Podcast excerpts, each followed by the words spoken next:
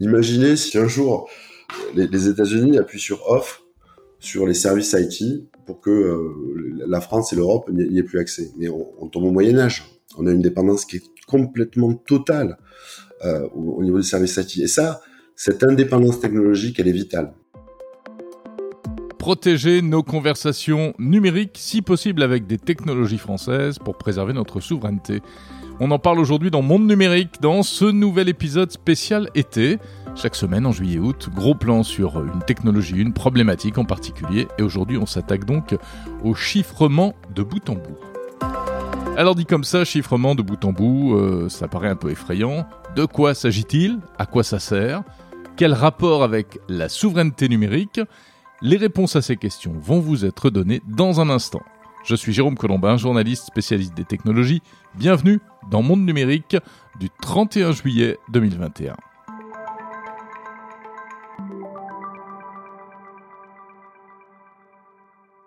J'espère que vous passez un bon été, où que vous soyez, avant toute chose.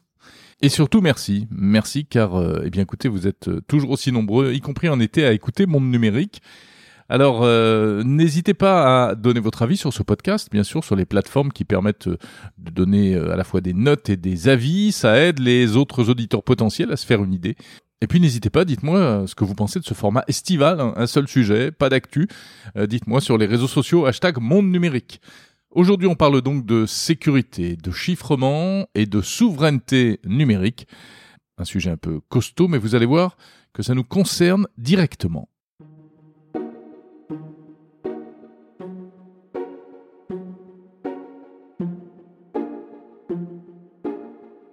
Depuis l'Antiquité, depuis les Grecs et les Romains, on utilise des codes secrets pour protéger les correspondances confidentielles. Pendant la Deuxième Guerre mondiale, les Allemands euh, avaient mis au point la, fameuse machine Enigma qui permettait de coder les communications, pardon, de les chiffrer, hein, c'est le terme exact, chiffrer les messages. Vous savez, on chiffre pour rendre illisible un message aux gens qui n'ont pas la clé de déchiffrement, mais on ne dit pas crypter. En revanche, on peut dire décrypter qui consiste à, casser euh, un message codé. Bref, avec le numérique, tout ça évidemment s'est amélioré et sophistiqué et aujourd'hui on utilise des systèmes de chiffrement basés sur des algorithmes mathématiques réputés inviolables. Ça s'est démocratisé aussi, hein. les militaires ne sont plus les seuls à pouvoir protéger leur communication communication écrite et puis audio et vidéo. Les entreprises peuvent le faire également et même les particuliers, les particuliers que nous sommes qui euh, sont devenus carrément accros en fait euh, à la confidentialité et au chiffrement de bout en bout avec euh, des messageries instantanées comme WhatsApp, iMessage, Signal ou, ou Telegram. Mais en fait, ce sujet, en apparence anodin, soulève énormément de questions. Et pour y répondre, eh bien, j'ai interrogé Renaud Gillat, cofondateur et président de la société Tixeo. C'est une entreprise française qui commercialise une solution de visioconférence sécurisée pour les entreprises, la seule solution certifiée par l'ANSI, l'Agence nationale de la sécurité des systèmes d'information. Et d'abord une question. Renaud Gillat, qu'est-ce qu'on entend par chiffrement de bout en bout? Ben, Le chiffrement de bout en bout, c'est quand on va chiffrer par exemple pour le cas des visioconférences, on va chiffrer l'audio, la vidéo et les données depuis votre poste local, donc depuis votre ordinateur ou votre mobile. Et les, données ne seront déchiffrées à distance que sur le poste mobile de votre interlocuteur ou le poste ou l'ordinateur de votre interlocuteur. Et si vous voulez, quels que soient les serveurs par lesquels passent ces données, il n'y a que votre interlocuteur qui pourra les déchiffrer. Et ça, ça fait une énorme différence en termes de confidentialité des échanges. Voilà, donc on code les informations pour que personne ne puisse euh, y accéder. Tout à fait. Euh, voilà, à la fois, euh, ça peut être de l'écrit, de la voix, de, de la vidéo, vous nous l'avez expliqué. Tout type de données, ouais, tout à fait. Ouais. Mais quand on dit de bout en bout, ça veut dire que, à l'inverse, quelquefois, c'est pas de bout en bout. Ben, tout à fait. Il y a, il y a eu beaucoup de solutions, j'allais dire, dans notre domaine d'activité d'ailleurs, qui, qui se disaient avec un chiffrement de bout en bout, et ils considéraient le serveur comme un bout. Et c'est pas tout à fait euh, tout à fait ça. Il faut vraiment le chiffrement de bout en bout. Euh, le bout, ce sont les utilisateurs. C'est pas le serveur qui est au milieu. Euh, par exemple, pour ne pas citer Zoom, il y a eu pas mal de, polémiques autour de est-ce qu'ils ont le chiffrement de bout en bout, est-ce qu'ils l'ont pas? Ils ont dit qu'ils l'avaient pendant un bon moment, alors qu'en réalité, ils l'avaient pas encore. Voilà. Et ça, ça nous a, je veux dire, il y a beaucoup de, nos clients qui nous posent la question, mais tel éditeur dit qu'il a le chiffrement de bout en bout, alors que c'était pas vrai. Voilà. Mmh. Comment on chiffre de bout en bout? Eh bien, on chiffre, on sélectionne euh, il y, a, deux choses importantes. déjà, on va sélectionner un, bon algorithme de, chiffrement. Pour Tixeo, on utilise le AES 256. C'est un chiffrement qui est connu, robuste. C'est un chiffrement symétrique. Et, et après, le plus important quand on fait du chiffrement de bout en bout, c'est l'échange de la clé. La clé, c'est ce qui va permettre de, chiffrer et déchiffrer euh, les messages, le, contenu. Et, euh, et, cet échange de clés, euh, c'est hyper important la manière dont, dont, dont on le fait. Et, euh, et c'est, peut-être ce qui est le plus important dans une solution de, qui fait du, du chiffrement de bout en bout, c'est, l'échange de clés. Alors tout ça évidemment est transparent pour l'utilisateur. Hein. C'est, complètement transparent. L'utilisateur il se, il se log sur la solution, il met son login, il met son mot de passe et il va pouvoir euh, organiser des visios ou, rejoindre une visio. Absolument. En, général, ces mécanismes sont transparents. Alors, il y a des solutions à l'ancienne, c'est-à-dire où on peut s'échanger la clé, par exemple. Ça peut être un code secret, un message. On, se l'échange, par exemple, par téléphone, et puis on va utiliser euh, une solution euh, où on va taper le message. Ça, ça peut aussi, il peut aussi y avoir un échange manuel de clés. L'échange manuel de clés, c'est un peu ce qui se faisait au début d'Internet avec euh, notamment le système de chiffrement PGP qui était assez utilisé euh, à l'époque par tous ceux qui voulaient protéger leur communication. Ça existe toujours PGP d'ailleurs. Mais aujourd'hui tout ça, ça s'est beaucoup simplifié et euh, nous sommes tous devenus des, des Monsieur Jourdain de la sécurité en quelque sorte. Hein. comme lui faisait de la prose sans le savoir, nous on fait du chiffrement de bout en bout sans le savoir puisqu'on utilise régulièrement des applications chiffrées. Mais cela dit, j'ai envie de poser une question naïve à Renaud Gia de Tixeo. En fait, à quoi ça sert de chiffrer ces conversations, et notamment en visio? Bah, Écoutez, je pense que le risque, il est réel. Nous, ça fait de nombreuses années qu'on on explique à nos clients que c'est bien de sécuriser leur système d'information, leur serveur de fichiers, de sécuriser l'ensemble de leur système d'information, mais qu'il faut pas oublier les communications de temps réel. Parce que les communications de temps réel, c'est quelque chose qui est aussi important que le reste. Et aujourd'hui, les visios, eh ben, c'est utilisé pour des codires, c'est utilisé pour des réunions R&D, pour des réunions techniques, pour euh, pour des réunions commerciales. Et ce qui s'échange aujourd'hui en visio, c'est une information qui est fraîche et stratégique. Et c'est donc une information qui doit être protégée au même titre que toute information. Et donc, c'est c'est c'est hyper important de protéger les visios. Euh, le vrai risque, on parle de quel risque? On parle d'espionnage industriel. Alors, il faut pas être parano, mais il faut pas faire preuve d'angélisme par rapport à, à ce risque-là. Voilà. Je pense que euh, avec ce qui s'est passé récemment, les écoutes de NSA euh, sur euh, sur Merkel, c'est une actualité récente. Ça montre qu'il y a un intérêt quand même euh, d'écouter euh, ce type de conversation. Donc je pense qu'il faut quand même apporter une certaine importance à, la protection de ces échanges. Voilà. Et qui utilise par exemple votre solution Tixeo aujourd'hui? Aujourd'hui, Tixeo est utilisé par euh, beaucoup de clients sensibles, euh, beaucoup de clients français et européens. Euh, c'est beaucoup des OIV, des opérateurs d'importance vitaux. Donc c'est un petit peu dans tous les domaines. ça peut être par exemple Nexter dans le domaine de, de la défense, encore le CEA dans le domaine de la recherche, ou encore Naval Group dans le, dans le domaine de l'industrie, par exemple les clés de chiffrement, les technologies utilisées finalement, euh, qui les possède Est-ce que vous, vous pouvez accéder au contenu des, des échanges en tant que fournisseur de, de solutions? Ben non, c'est tout, c'est tout le principe d'un chiffrement de bout en bout qui est bien mis en place.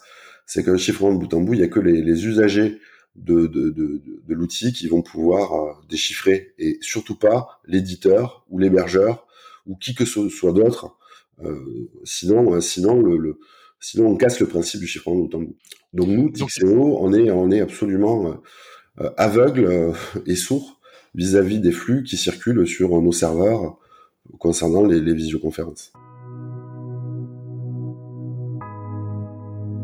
Voilà donc le principe du chiffrement de bout en bout. En théorie, même le fournisseur de la solution technique ne peut pas écouter vos conversations. Alors quand on parle de chiffrement de bout en bout, on pense très vite à WhatsApp ou à Telegram, hein. ces messageries qui ont euh, beaucoup communiqué là-dessus sur la confidentialité des échanges. Mais pour euh, Renaud Gia, eh bien, il y a quand même quelques subtilités dans l'histoire. Il faut faire toujours attention à, la confiance qu'on va apporter à une solution, à son origine, euh, parce que j'ai envie de dire, les lois ne sont pas les mêmes partout dans tous les pays. Et, euh, et ça, ça peut faire une différence aussi fondamentale. Si vous prenez WhatsApp, on peut se poser la question, on peut avoir des interrogations.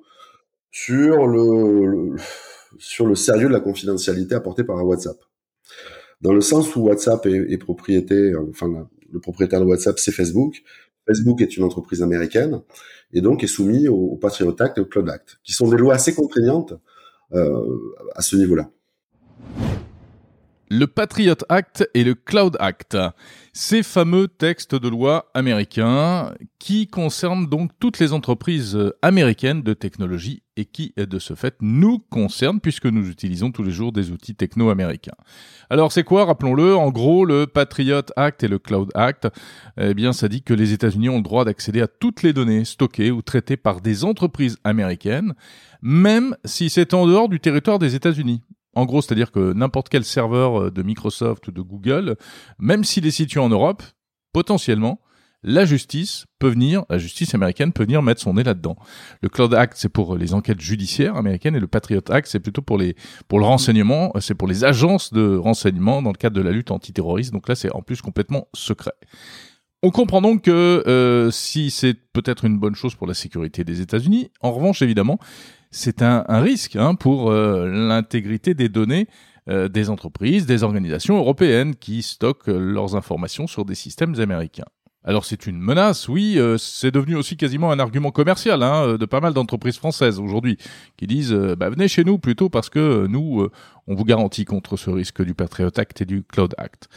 Mais en fait, au fond des choses, est-ce que finalement ça veut dire que dans un monde idéal, chaque pays doit développer ses propres solutions de communication chiffrées pour garantir la souveraineté numérique. Réponse de Renogia.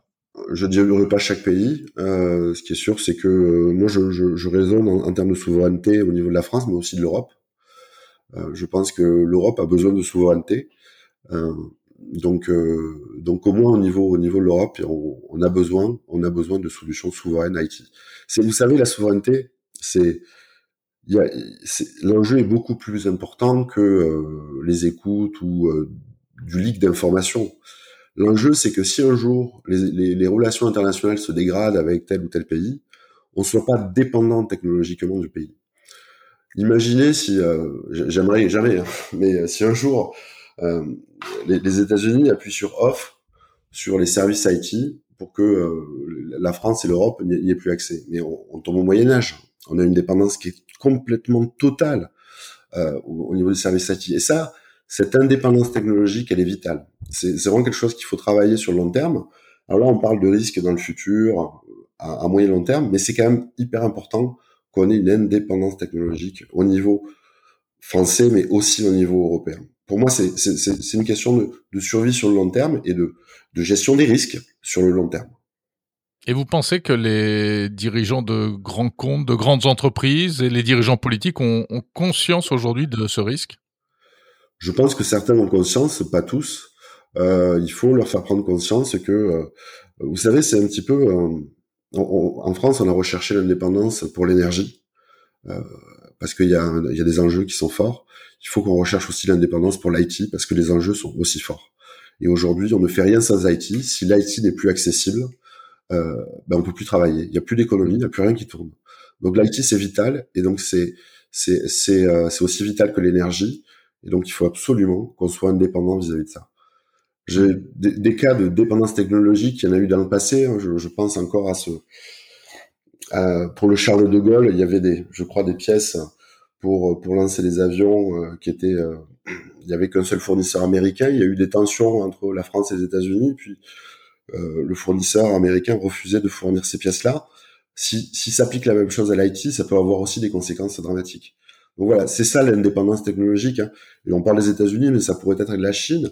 Il faut être indépendant technologiquement et sur le hardware, on est loin aussi de l'indépendance, très très loin, peut-être même plus loin. L'IT, donc les technologies d'information, hein, l'informatique, le numérique. Bon, ben on n'est pas sorti de l'auberge. Hein. Et alors, en plus, quand on parle d'inviolabilité des, communications, ce à quoi évidemment euh, tout naturellement chacun euh, aspire, en fait, il ne faut pas oublier qu'il y a aussi une autre logique. Il y a une, logique qui revient sur le tapis de temps en temps, qui est celle de la justice et de la police. lorsque, par exemple, dans le cadre d'une enquête judiciaire, eh bien, avec euh, des smartphones aujourd'hui hyper sécurisés, des modes de communication complètement chiffrés, il devient de plus en plus impossible d'ordonner des écoutes, par exemple, comme ça s'est toujours fait dans le cadre d'une enquête judiciaire. Alors là-dessus, évidemment, il y a un débat. Il y a un débat parce que régulièrement, on en vient à se demander si eh on ne devrait pas plutôt euh, interdire ces systèmes de chiffrement, car ils permettent également aux malfaiteurs, aux terroristes de communiquer entre eux. Bien sûr, vous avez raison. Ça, c'est typiquement le débat qu'il qui peut y avoir entre l'ANSI, l'Agence nationale de sécurité des systèmes d'information, et le ministère de l'Intérieur. L'ANSI prône le chiffrement de bout en bout, et le ministère de l'Intérieur, euh, quelquefois, dit non, mais il nous faudrait euh, des capacités d'écoute sur les systèmes d'information. Eh oui. Prenons l'hypothèse où on interdit le chiffrement de bout en bout pour que euh, les services de renseignement aient, accès aux, solutions. Donc on l'interdit en France. Donc euh, TXEO, on met plus de chiffrement de bout en bout et, et le ministère de l'Intérieur peut, accéder aux communications. Concrètement, les méchants, les terroristes, qu'est-ce qu'ils vont faire? S'ils peuvent pas utiliser telle solution, ils utiliseront une autre solution. Je veux dire par là, c'est un méchant. Si vous lui, interdisez une arme, il en prendra une autre. Vous voyez ce que je veux dire? En fait, on a beaucoup plus à perdre à interdire le chiffrement de bout en bout et en déprotégeant nos entreprises euh, que, euh, que en l'autorisant. Et donc, c'est, c'est, vous savez, c'est un petit peu comme les médecins, c'est euh, le, risque et le bénéfice-risque. Euh, on a beaucoup plus de bénéfices de garder le chiffrement de bout en bout que de risques à l'interdire, euh, parce que, parce que voilà, un, terroriste pourra toujours utiliser une autre solution, chiffrée de bout en bout, et, et qui n'est pas soumis à la loi française.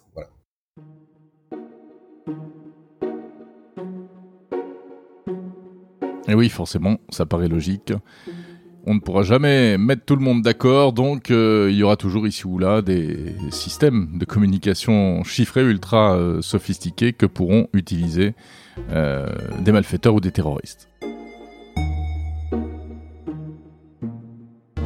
Alors il y a un autre point encore intéressant à propos du chiffrement, c'est sa potentielle vulnérabilité.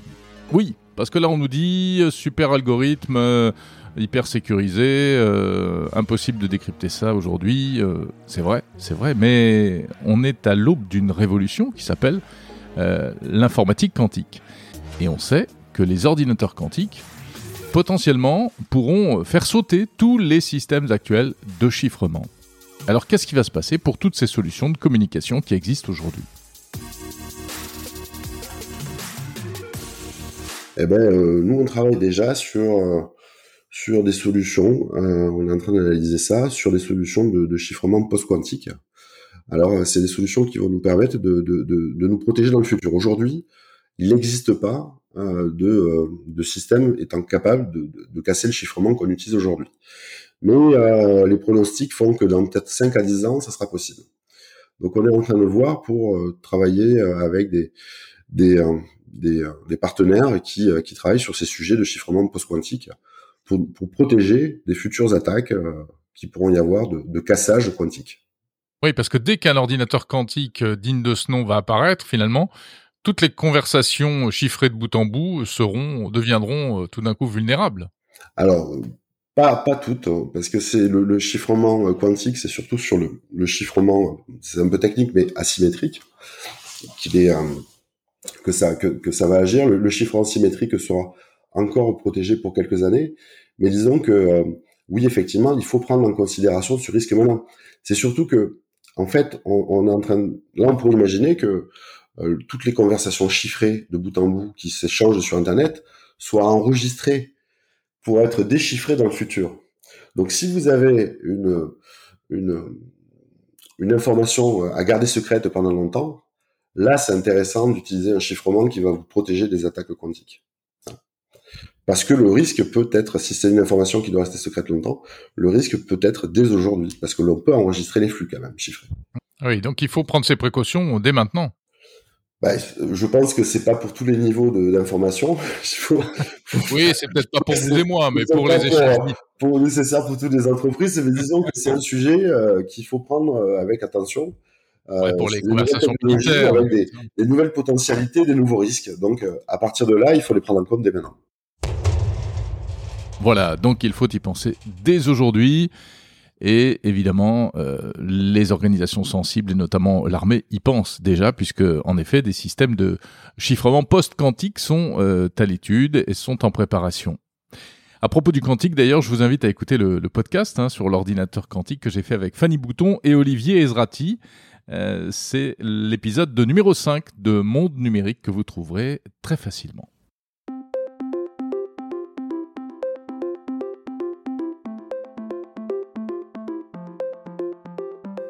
Voilà, c'est la fin de ce podcast. Merci beaucoup de l'avoir écouté jusqu'au bout. Euh, encore une fois, euh, n'hésitez pas à me dire ce que vous en pensez, euh, ce que vous pensez du format, format spécialité, sur les réseaux sociaux. Hashtag Monde Numérique, c'est le plus facile pour communiquer ce genre de message.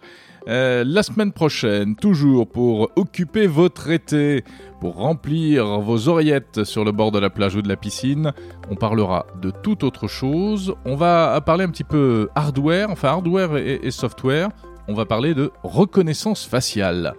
Là encore, gros sujet qu'on abordera en priorité par l'aspect technique. En attendant, profitez bien du temps qui passe. Si vous êtes en congé, très bonnes vacances. Si vous êtes au boulot, bon travail. Portez-vous bien. À samedi prochain.